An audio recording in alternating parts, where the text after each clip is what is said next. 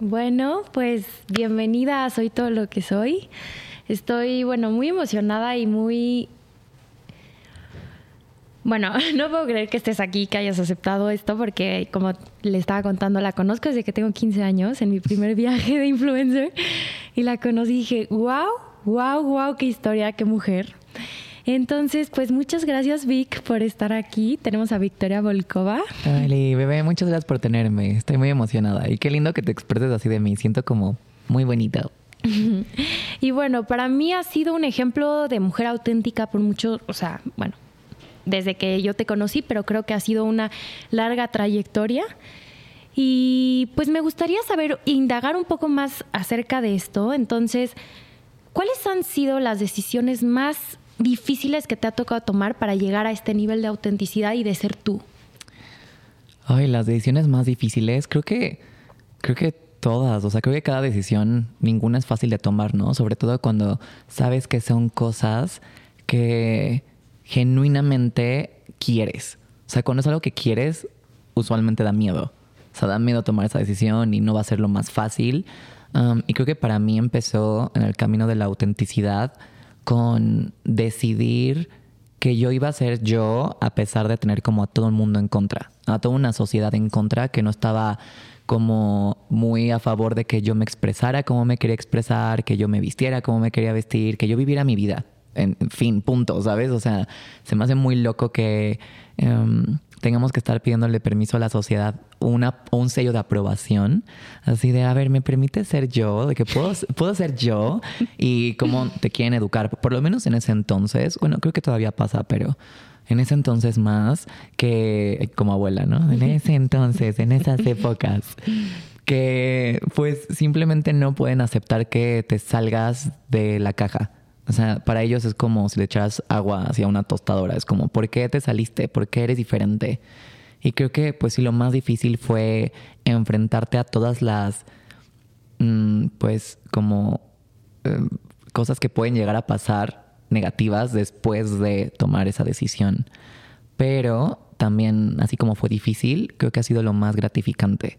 O sea, creo que ha sido lo que a la larga he podido decir que la mejor decisión de mi vida, y no solamente en cuestión de mi transición, pero también en cuestión, pues cuando quieres algo de tu vida, ¿no? De una carrera que quieres perseguir y a lo mejor y nadie está a favor de esa carrera, o una manera en la que quieres hacer tu vida, o te quieres mudar a otro estado, o otro país. O sea, pueden ser cosas como no tan enormes como una transición, pero igual de importantes.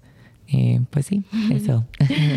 ¿Tú no crees que la gente que justo está en contra es porque de alguna manera no se han atrevido a hacer lo que tú quieres hacer? Totalmente. Pues es lo que dicen de que lo que te choca, te checa.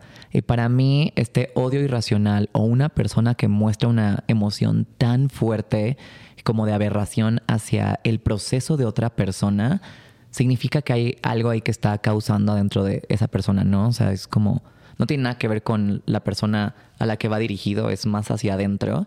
Y sí, para mí es cuestión, no, no se ha aceptado en alguna parte de su vida o lo han rechazado o la han rechazado en, la sociedad y no ha sabido cómo manejar eso.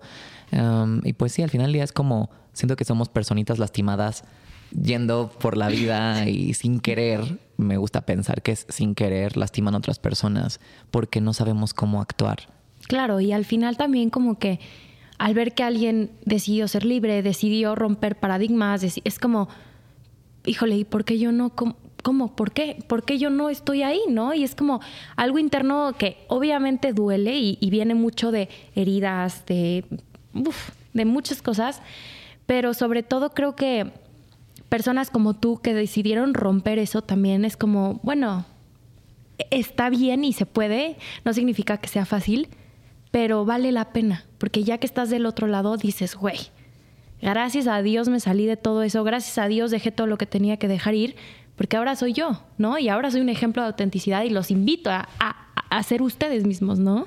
Totalmente, y es como recordarnos constantemente que estas decisiones van a seguir pasando en la vida, así seas una persona que huya de todo, así sea una persona que no, no te atreves a tomar las decisiones difíciles, vas a tener que seguir tomando decisiones continuamente que van a ser difíciles, aunque sea en otro ámbito.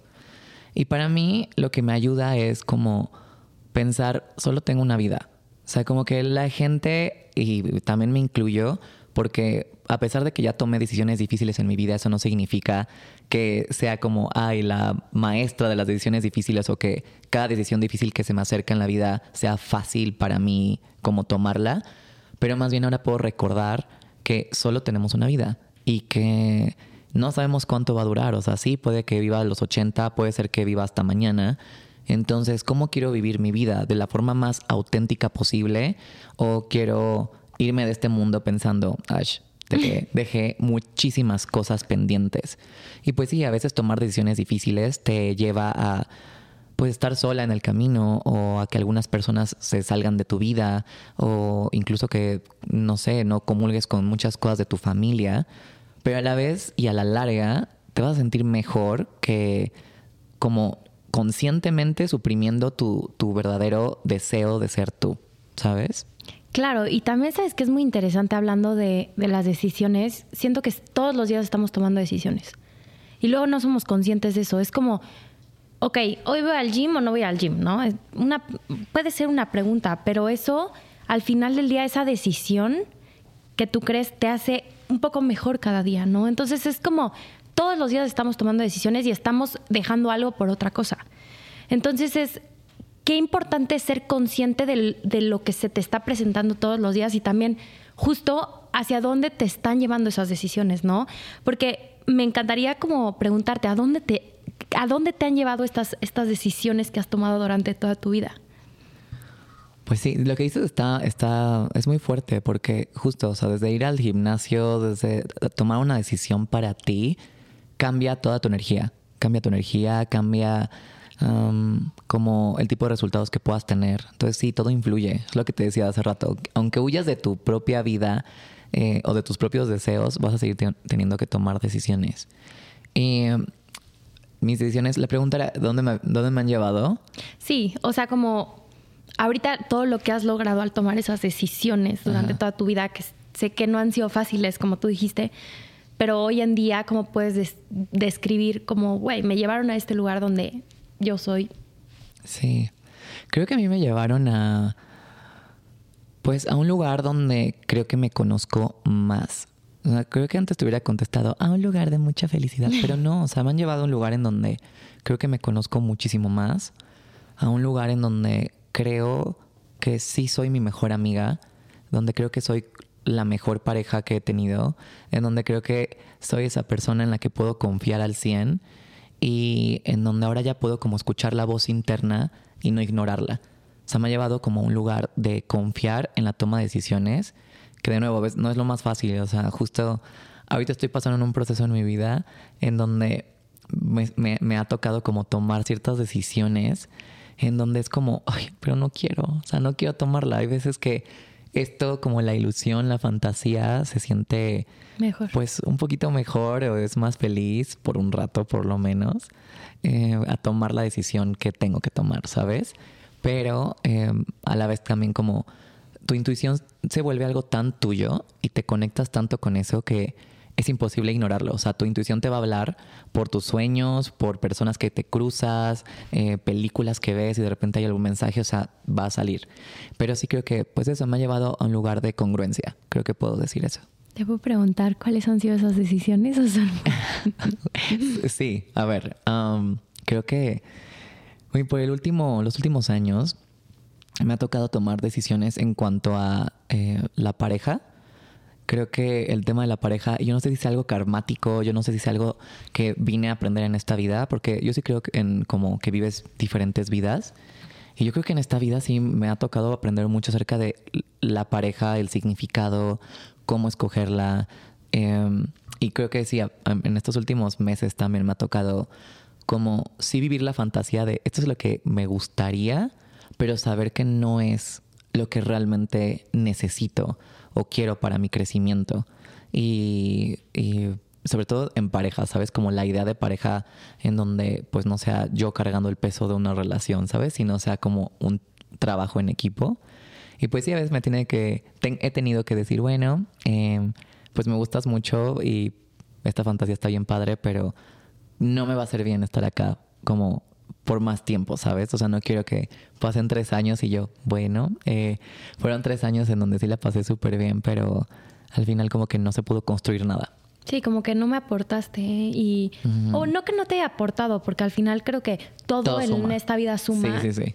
Pero también creo que es un tema otra vez de tomar una decisión, de decir, ok, ¿me estás beneficiando en este momento o realmente me estás quitando más energía de la que me estás dando? Porque creo que es muy complicado y te entiendo y empatizo contigo porque es muy loco cómo conectamos cuando estás en momentos similares, donde dices, ok, llega esta pareja y estás viviendo una ilusión, pero realmente yo creo que no te estás dando cuenta de lo que realmente es. Estás viviendo en lo que tú quieres que esa relación sea o que esa persona sea.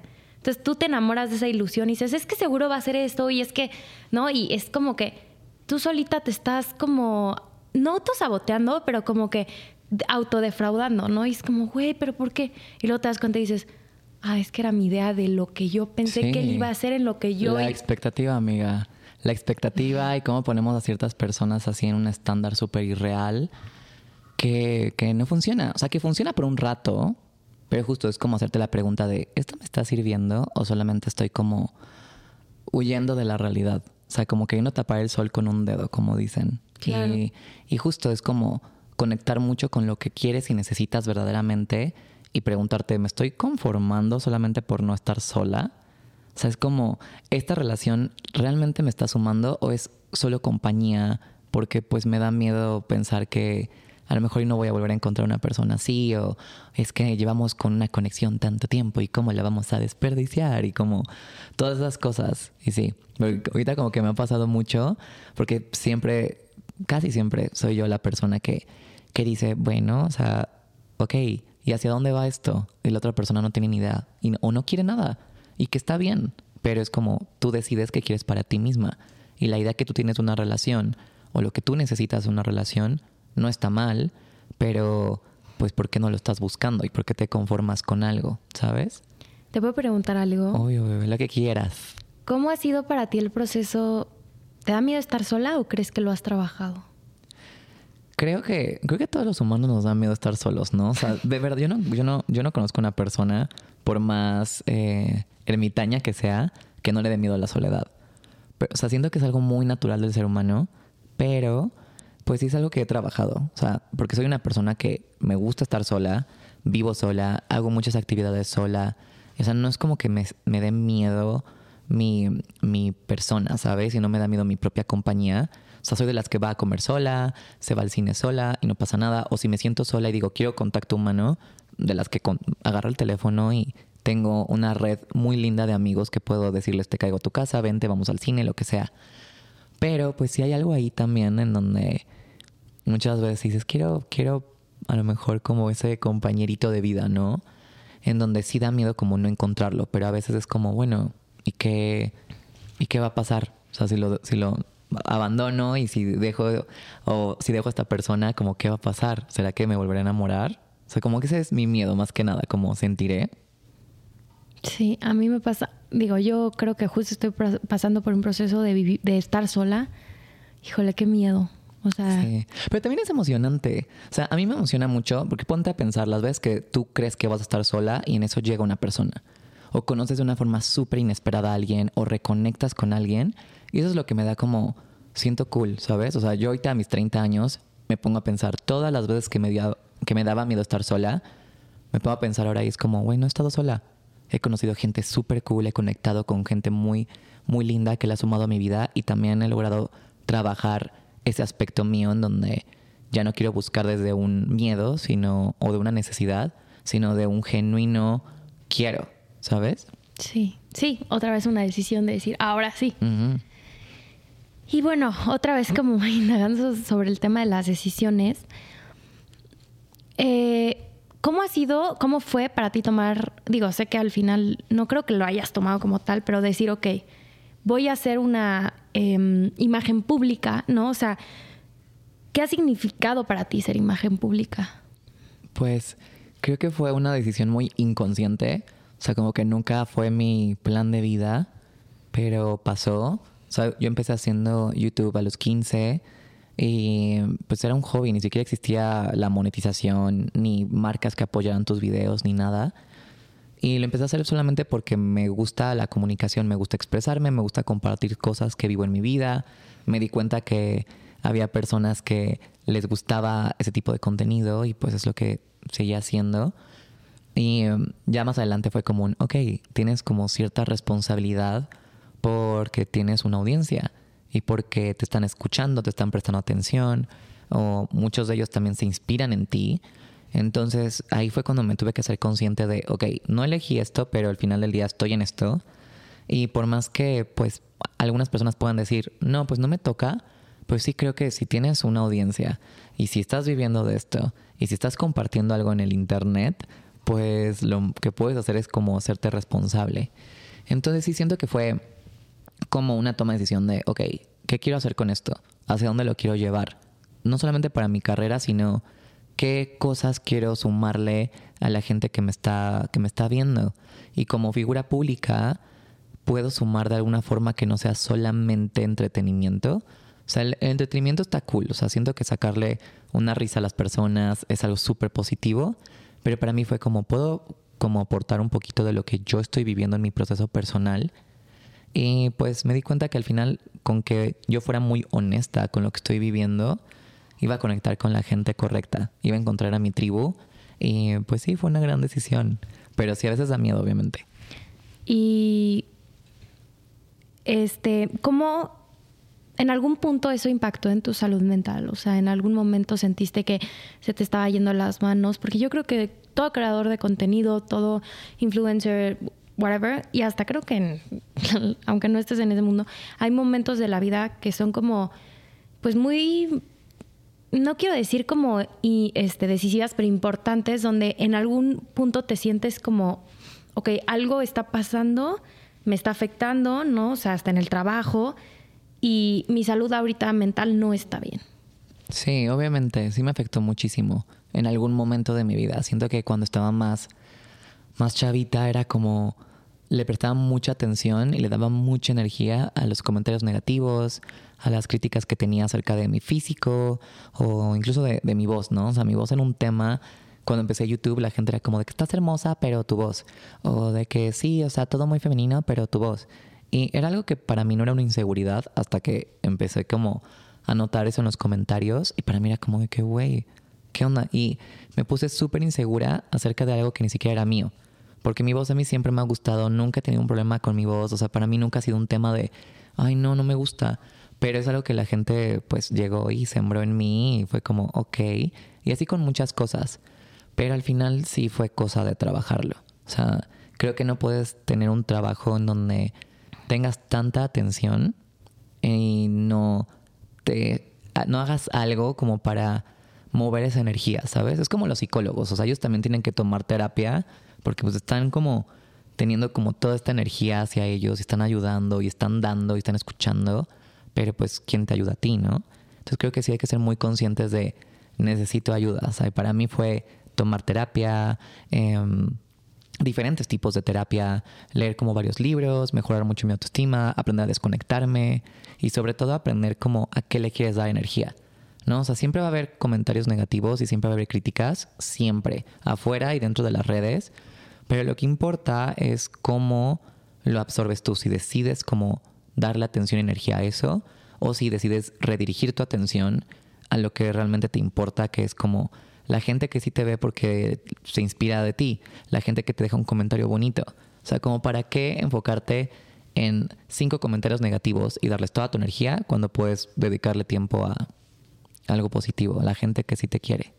Sí, pero también creo que es complicado porque en la suma luego piensas que no, no, o sea, como que dices, güey, no me afecta, no me afecta, no pasa nada que me estén llamando, whatever.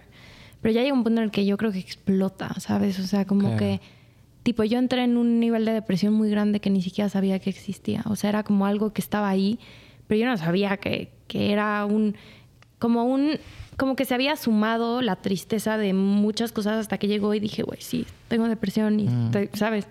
Porque, pues sí, por muchas cosas y decisiones que he tomado, pero sobre todo yo creo que por los comentarios que había visto y que en el momento no le di la importancia de decir, güey, sí me duele, me duele Claro. esto. Pero también ahí hay como algo más, más profundo, ¿no? Porque es como, ok, ese comentario te causó un trigger, pero a lo mejor y porque dentro de ti sí hay algo ahí, una fibra que toca, ¿no? Que va más allá del comentario, que muchas veces va, o sea, es algo muy profundo que a veces es inconsciente o a veces sí sabemos que es consciente, ¿no? O sea, por ejemplo, en mi caso, siento que la gente me, me atacaba mucho con todo aquello que tuviera que ver con mi feminidad. O sea, era como tú no eres mujer, por más que te operes, por más que tomes hormonas, no eres, no eres, no eres, no eres. Y en ese momento de mi vida, creo que yo sí buscaba mucho la validación de mi feminidad y de mi persona a través de las personas, de los novios que tenía, de los comentarios que tenía. O sea, como toda la validación venía de, afuera. Y em, primero sí tuve, paso uno, tuve que aceptar que sí me afectaba, pero también paso dos fue preguntarme, pero ¿por qué me afecta? Y por qué a mí me mueve por dentro. Y tuve que trabajar eso y ya es que hoy en día puedo decir, no, genuinamente ya no me importa, pero no porque mm, pues no tenga sentimientos, ¿no? Pero, o sea, obviamente si llega una persona en la calle y me dice algo como horrible, no va a ser como de, ay, pues, bueno, cada quien, pero sí creo que eh, puedes aprender que eso no tiene nada que ver contigo, tiene que ver con la otra persona. Ya una vez que resolviste como esas fibras sensibles dentro de ti. O sea, no se trata de ignorar tus sentimientos, se trata de aceptarlos, decir, ok, esto es lo que estoy sintiendo, pero después también decir, pero esto es lo que yo pienso de mí o qué pienso de mí. Y creo que cuando tú estás fuerte en tus cimientos de quién eres y qué persona te quieres convertir, no va a haber piedra, rama, persona que pueda moverte de ahí, porque tú vas a estar en, en- en una base súper segura. Sí, sobre todo como de crear dentro de ti una fortaleza, pero no una fortaleza de no sentimental, sino una fortaleza de decir esto es lo que soy y aunque llegues Sí. y me dices que soy otra, o sea, que soy whatever también, Mm. No lo soy. O sea, no no me hace match lo que tú me estás diciendo con lo que yo soy adentro, entonces no me afecta. Totalmente. ¿no? Y también tiene que ver con tiempo, bebé. O sea, creo que como que escuchamos todos estos consejos y pensamos que ya mañana vamos a ser estas personas como súper seguras y que ya nada nos va a afectar. Pero es como, toma tiempo. A mí me tomó muchos años. O sea, y no sé si es, o sea, muchos años y mucho trabajo. O sea, no es como de, bueno, ya cuando crees que me va a dejar de importar, es, haz el trabajo poco a poco para que en un momento de la vida ya sepas quién eres y estas cosas ya no te afecten y puedas redirigir tu atención a lo que quieres, ¿sabes? A lo que te hace feliz. Y sobre todo creo que es el- justo el camino de la autenticidad, ¿no? De decir, entre más me acerco a lo que yo soy, menos me afecta el mundo afuera, porque cada vez estoy más segura de lo que soy. Y porque al final nada viene de afuera, bebé. Nada. Nada, nada, te juro que nada. Y está, está, es- fuerte escuchar eso, pero es que nada viene de afuera. O sea, sí hay mucho estímulo y sí hay muchas cosas que momentáneamente nos van a dar muchas cosas y muchas lecciones y todo. Pero al final del día todo es de adentro. O sea, como tu fuente de, de felicidad, tu fuente de, tu fuente de sufrimiento, tu fuente de, de inspiración, todo viene de adentro. Y tú eres como, eh, y tu mente y tu corazón son como esas, esa gasolina, ¿no? Entonces, como recordar que todo es desde adentro y, también es cómo queremos percibir las cosas y a lo que le damos la energía es lo que pues eventualmente sí estamos manifestando en nuestro exterior. Justo hablando esto de la autenticidad, me gustaría preguntarte, para ti, ¿qué es la autenticidad? Hay una, hay una frase, ay, pero no la quiero cagar, pero hay una frase de una película que se llama Todo sobre mi madre, de Almodóvar, que gran película, es de mis favoritas, eh, donde un personaje que se llama La Agrado dice, eh, una es mucho más auténtica cuando se acerca a la versión que más quiere de sí misma, algo así. Y creo que para mí eso es es súper cierto. O sea, la autenticidad para mí, o sea, creo que es algo muy personal para cada quien, pero para mí es cuando te acercas a esa versión de ti que tú dices, este es, ese es quien quiero ser. O sea, ese es quien genuinamente creo ser en mis adentros. O sea, mi corazón, mi espíritu me dice, esta es la vida que quiero tener. Y pues cuando vas tomando esas decisiones que te van acercando a eso es cuando más auténtica eres. Así no le agrades a las personas, así tu idea de autenticidad eh, provoque que otras personas se triggeren, que sea como de que no, pero es que a mí no me gusta. Es como, pues no tiene que gustar a las demás personas. Es, a ti te gusta y si a ti te gusta, creo que eso es como lo más auténtico. Me hace mucho sentido porque también digo, esto lo voy a hablar como así, pero no estaba acá, pero me intriga de preguntarte esto. Porque justo me parece interesante que digas que es acercarte a la versión que más te gusta a ti misma, ¿no? Y últimamente hay como mucho, mucha polémica del tema de las operaciones y de operarte, ¿no? Y es como, güey, pero es que, ¿cómo dices que te amas a ti misma si te estás operando? ¿No? Ese tipo de cosas que al final es como, obviamente nada está bien ni nada está mal. Pero, ¿qué podrías decir de, o sea, cómo tú lo ves? Creo que a mí justo me han atacado mucho por eso, más en el pasado, en donde era como si tanto hablas de autenticidad y de amarte a ti misma, ¿por qué te operaste la nariz? ¿Por qué, te, por qué eres trans? ¿Sabes? O sea, de que si tanto te amabas, como por qué transicionaste. Pero creo que pues no hay acto de amor más grande que el tomar una decisión para una misma y por una misma, sin importar lo que digan las demás personas. Pero pues sí, sí veo el por qué hay esta disyuntiva, porque obviamente también hay muchísimas personas que sí creen que el amor hacia una misma o la, aceptación viene de cuando arregle esto de mí, sea físico, sea interno, entonces voy a ser una persona que se acepte o que se ame. O ahora sí yo voy a ser yo misma. Y pues no. O sea, es como, de nuevo, todo viene desde, desde adentro, desde cuál es tu concepto de autenticidad, cuál es tu concepto de ti misma, y después de ahí podemos ir trabajando, pero pues no tiene nada que ver con, con una cirugía, porque no lo va a arreglar. O sea, y, y créeme, yo soy una persona que transicioné, tuve las cirugías que quise tener, y aún así, con todo y eso, y con todo y acercarme a la vida que a lo mejor y yo decía, cuando tenga, no sé, cuando tenga esta casa voy a ser feliz, cuando tenga este coche voy a ser feliz. Y ya que tienes todo eso, es como, obvio no, pero es porque tienes que revisar tu concepto de felicidad, tu concepto de plenitud, tu concepto de, de quién eres y que al final del día, eh, de nuevo, regresamos a, güey, nada viene de afuera, todo es desde adentro. Pero, güey, si quieres, si hay algo que te va a simplificar la vida o te va a hacer más feliz o te va a hacer acercarte a sentirte más segura, güey, hazlo. O sea, no lo hagas por las otras personas, hazlo, hazlo por ti. O sea, si a ti eh, es como tu nariz te molestaba mucho y de verdad quieres esa cirugía porque a ti te va a hacer sentir mejor, yo no veo por qué no hacerlo. O sea, al contrario, es como vas a estar feliz. Sí, y ahí viene la diferencia de decir, ok, ¿lo estoy haciendo realmente porque yo lo quiero? ¿O lo estoy haciendo porque en algún punto de mi niñez o de mi vida me bullearon por eso, me hicieron sentir mal por eso, ¿no? Entonces es como, ok, decidí que quiero hacerlo, pero prefiero trabajar ese sentimiento de sentirme menos por, por, mi físico y ya después que lo trabaje decido si realmente lo quiero hacer, ¿no? Y no nada más lo cambio fuera, dejando eso adentro como en, en, en tres puntitos, ¿sabes? luego veo qué hago con eso. Sí, es llegar a la raíz, es como qué es lo que realmente te está molestando. O sea, como volviendo al ejemplo de mi voz, o sea, yo literal llegué a un punto en donde empecé a buscar cirugías para la voz y encontré una clínica en Corea y es una cirugía que hacen donde te, te cosen como un láser, como las cuerdas vocales y tienes que volver a aprender a usarlas. No. Te quedas muda un mes y no sabes cómo va a ser tu voz y es un trabajo de años volver a aprender a usar el rango vocal que ahora tienes. Y estaba a dos de hacerlo. O sea, hice la cotización, hice todo. Estaba a dos de comprar los vuelos a Corea y agendar la cirugía.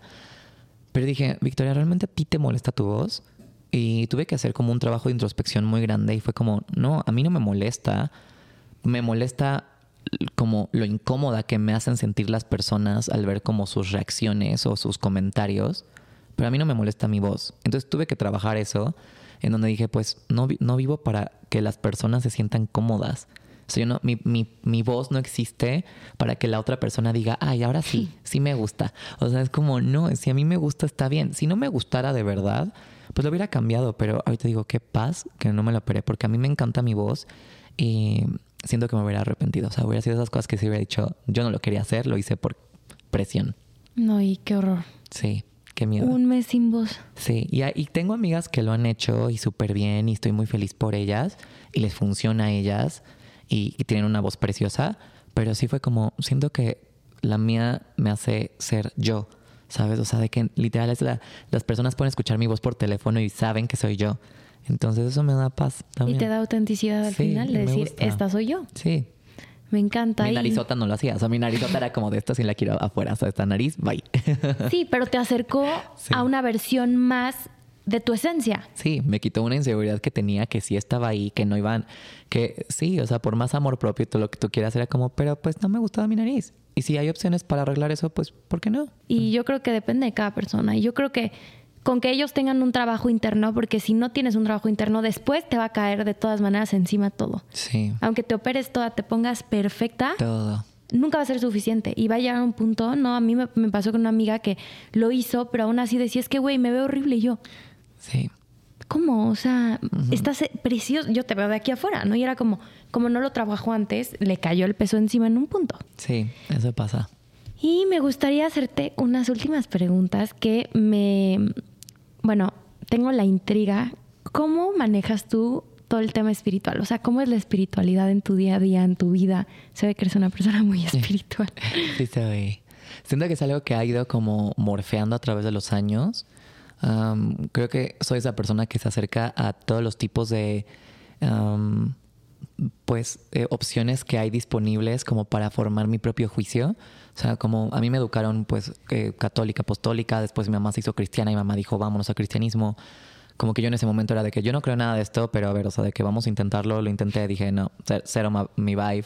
Eh, y de ahí de que de repente investigué mucho acerca de del Kabbalah y fue así como de a ver Kabbalah y después fue como de no, después budismo y fue como de ok, o sea, esto se acerca un poco a lo que pienso y que, que siento que el budismo sí tiene como muchas enseñanzas que se me hacen muy, muy interesantes, muy hermosas, eh, sobre todo como todo lo que tiene que ver con el desapego y todo lo que tiene que ver con, o sea, porque esta espiritualidad no tanto de, de, em, pues, tanto alabar a una imagen, sino como que hay un cachito de Dios en todos nosotros y, y que pues todos somos dioses, ¿no? Y, y, no sé, también en la reencarnación también se me hace muy interesante este tema porque es como, pues vas a vivir como muchas vidas y vas a ser muchas personas. Y también hay una teoría en donde supuestamente todos somos uno, ¿no? Entonces, como que tú eres yo, entonces es como, lo- yo no puedo juzgarte por tus decisiones o por tus acciones porque al final del día tú estás en un proceso en donde a lo mejor y yo en otra vida estuve, ¿sabes? Cosas así. Exacto. Pues siento que ahorita mi approach a, a la, a la espiritualidad es más un tema de mm, eso, como de mucha empatía, de, de tener, am, pues sí le puedo llamar amor por las personas, em, como saber que, de- dejar los rencores atrás, ¿sabes? Saber que si una persona hace algo no es nada personal y es porque la persona está viviendo como sus procesos y creo que pues así es como me estoy acercando. También obviamente soy de una persona que medita, soy una persona que siempre ha creído mucho en, en el tema de la energía, el tema de, de, pues no solamente manifestar, pero pues también el poder que, que tienes tú. Y, um, y lo que quiere el corazón, obviamente, y lo que quiere el, el- el alma. O sea, como todos estos deseos que tenemos y que pues venimos a esta vida a aprender. O sea, al final del día, creo que vengo a esta vida con mentalidad súper flexible y abierta de vengo a aprender lo que sea que esta vida me está enseñando, porque si se me está presentando, claramente es una lección que tengo que aprender. Me encanta. Sí. Y podría preguntarte así, porque dicen que hay pasión y hay un propósito, ¿no? Y la pasión es como esas cosas que te gustan hacer, que te acercan cada vez a tu propósito. ¿Crees tener ahorita claro cuál es tu propósito y a qué viniste a este mundo? Pues creo que siempre he dicho que mi propósito es disfrutar la vida. O sea, como disfrutar la vida con todo lo que me, me arroja.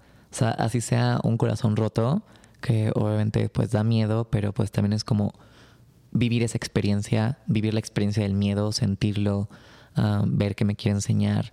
Eh, porque también eso me permite explorar cuando estoy enamorada y explorar cuando me siento feliz o explorar cuando realmente pasa algo como lindo en mi vida. Entonces, cre- creo que mi propósito de vida es ese, como aprender todo, experimentar todo, sentirlo todo y a la vez también creo que ayudar a las personas a darse cuenta de que sentir está bien y que pueden ser ellos, ellas, ellas mismas y que pueden como experimentar la vida sin, sin tener como tanta inflexibilidad o tanto tanta resistencia, creo que para mí eso es más que suficiente. O sea, obviamente antes decía de que, ay, mi propósito es curar el SIDA y como tener estas cosas súper grandes, pero muchas veces es como cosas, cosas que vienen desde adentro contigo y con tu círculo cercano y con eso es más que suficiente. Obviamente si puedes hacerlo como grande está bien, pero... Y sí, creo que eso también me apasiona mucho, o sea, me apasiona mucho aprender. O sea, soy una persona muy autodidacta y soy una persona que siempre está como buscando respuestas y como queriendo saber un poquito más de todo, de personas, de mí misma, de, no sé, por qué se forman las nubes y como, por qué, cómo los aviones vuelan y como todo ese tipo de cosas me interesan mucho. Entonces, aprender está, es mi pasión. Creo que viene mucho de vivir al máximo tus emociones, ¿no? O sea, como que viniste a experimentar el vivir las emociones en su máximo nivel, en cada extremo, ¿no? Que al final yo creo que como humanos nos da mucho miedo experimentar eso y te lo digo yo personalmente. Sí. Por ejemplo, el dolor a mí es de las cosas que más miedo me da. O sea, a mí, y justo me hicieron una lectura y decía, tú vienes a experimentar el dolor. Y es un gran maestro. Sí. Porque así como sientes el dolor, puedes eh, sentir mucho amor, como dijiste. Sí, o sea, es que, y al final del día el dolor siempre va a estar presente en la vida. O sea, es que eso es un fact. O sea, todo duele. O sea, hasta hacer ejercicio duele, ¿no? O sea, obviamente todo lo que tenga que ver con emociones duele, pero pues cuando le quitas esta um, idea de que va a ser algo muy... Esta polaridad, ¿sabes? De lo llevas al extremo de si me duele me voy a morir. es como, no, a veces solamente duele y se te va a quitar. Ya no va a doler. Y vas a poder experimentar otras cosas. Porque sí siento que cuando no te permites experimentar todas las demás emociones que no tienen que ver con felicidad, no puedes experimentar realmente la felicidad al 100. O sea, porque pues, al final del día sí estás como suprimiendo todo tu sistema nervioso, estás suprimiendo quién eres, ¿sabes? Y algo muy natural, natural y que te, te puede ayudar como el dolor, como el miedo. Y pues sí, obviamente a nadie nos gusta sentirlo, o sea, de que en una utopía estaría increíble sentir solamente como amor y felicidad, pero te das cuenta que cuando menos te resistes, menos persiste, ¿sabes? O sea, cuando menos resistencia pones, menos dura ese sufrimiento y pues puedes accesar a otras emociones. Bueno, pues no sé si quieras decir algo más y si no... A ver, te quiero regresar a esa pregunta. O sea, a ti, a ti ¿cuál, es tu, cuál crees que sea tu propósito? O sea, ¿qué te apasiona y cuál es tu propósito? Justo me hicieron esa pregunta ayer y no la supe contestar, pero la voy a intentar contestar ahorita. Yo creo que las cosas que me apasionan tienen mucho que ver con Mm, el físico, el hacer ejercicio, el mover la energía, el cómo justo lo interior se ve reflejado en el exterior. Yo estudio psicología, entonces es como ir entendiendo cómo funciona justo la mente, ¿no? Eso a mí me apasiona. Pero tampoco me voy a dedicar a eso, o sea, siento que no es como a lo que vine de, bueno, voy a estudiar neurociencia y, ¿sabes? Claro, a mí también me encanta. Me pero encanta. digo así como, qué pesado estudiar eso. Sí, justo. Entonces, yo creo que mi propósito en esta vida es encontrar mi autenticidad y mi amor propio. Yo creo que vine a trabajar eso. Creo que justo en esta encarnación vine a aprender a amarme, vine a aprender a estar sola y vine a encontrar mi autenticidad que creo que he estado buscando por muchas vidas. Amo, amiga. Y creo que eso es lo que vengo a compartir y justo como dijiste, es algo que empieza por dentro y creo que en el momento que ya empezó, lo estoy compartiendo, creo que de una u otra manera estoy afectando a las personas que tengo que afectar y al final eso es invitar a cada persona a ser auténtica y personas como tú a mí me motivan a seguir buscando esa autenticidad y sí, muchas gracias. No, y todo, y todo es para ti, Beba. O sea, al final del día como que pensamos que si quiero dar este mensaje para las demás personas y todo eso, y sí, seguro ayudamos a muchas personas, pero a veces la vida, o más bien estoy segura que casi siempre la vida y el universo te empuja a compartir porque va a ser algo que va a regresar a ti y va a ser para ti. O sea, estas lecciones son para ti. Eh, lo que compartes yo creo que es algo que aprendes tú de ti misma al mismo tiempo, así como lo estás diciendo, dices, ay, yo dije eso y es para ti. Y es a lo que venimos, bebé. No, hasta qué con chido, qué bueno que lo estás haciendo, bebé. Con este pod, o sea, aprendí muchísimo. Ya sabes, yo iba a hacer las preguntas y aprendí muchísimo. Y me hace mucho sentido lo que me dices. Y te agradezco por haber aceptado y por estar. No, gracias por, por, invitarme y por insistir. Perdón por no contestarte luego, luego. O sea, estoy muy feliz de estar acá. Muchas gracias y pues nos vemos en la siguiente. Ahora vienes a mi podcast tú. Sí. Y pues los invitamos a hacer todo lo que son y nos vemos en la siguiente.